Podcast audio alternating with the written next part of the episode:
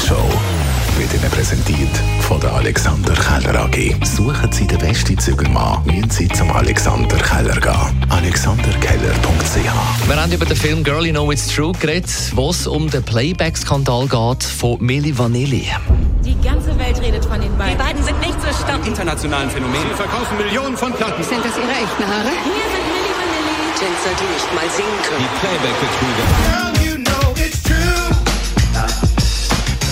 Der Playback-Skandal aufgeflogen ist, haben sie ihren Grammy, Grammy zurückgezogen. So we give this Grammy back now. Brad Howell and Sean Davis are the real singers, and I think they should get they should get this Grammy. Auch mit einem von richtigen Sängern haben wir mal ein Interview geführt, das ist schon länger her, weil der ist vor zwei Jahren äh, an Corona gestorben, der John Davis. Er hat über Milli Vanilli erzählt und natürlich auch über den Produzenten Frank Farian. Ihr seid ein Mensch, das einfach, äh, ich kann nicht sagen, über Leichen gehen wegen Geschäfte, aber wenn es geht um und Geschäfte, manche Menschen entscheiden mehr für das Geschäft. Und der Film zeigt die beiden Playback-Sänger, die nach dem Skandal keine einfache Zeit hatten. Während der Fab sich äh, nachher als Sänger versucht hat, ist es beim Rob leider in eine andere Richtung gegangen.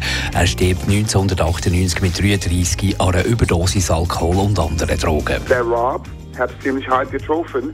Man muss wissen, wenn du in der ganzen Welt ein Star bist, Topstar über die ganze Welt, und auf einmal die Leute finden aus, dass du nicht singen kannst. Man ist ganz fettig, weil es gibt nirgends auf der Erde, wo du gehen kannst, dass die Leute dich auslachen. Die Morgenshow auf Radio 1. Jeden Tag von 5 bis 10. Too sexy for my love. Too sexy for my love. Loves.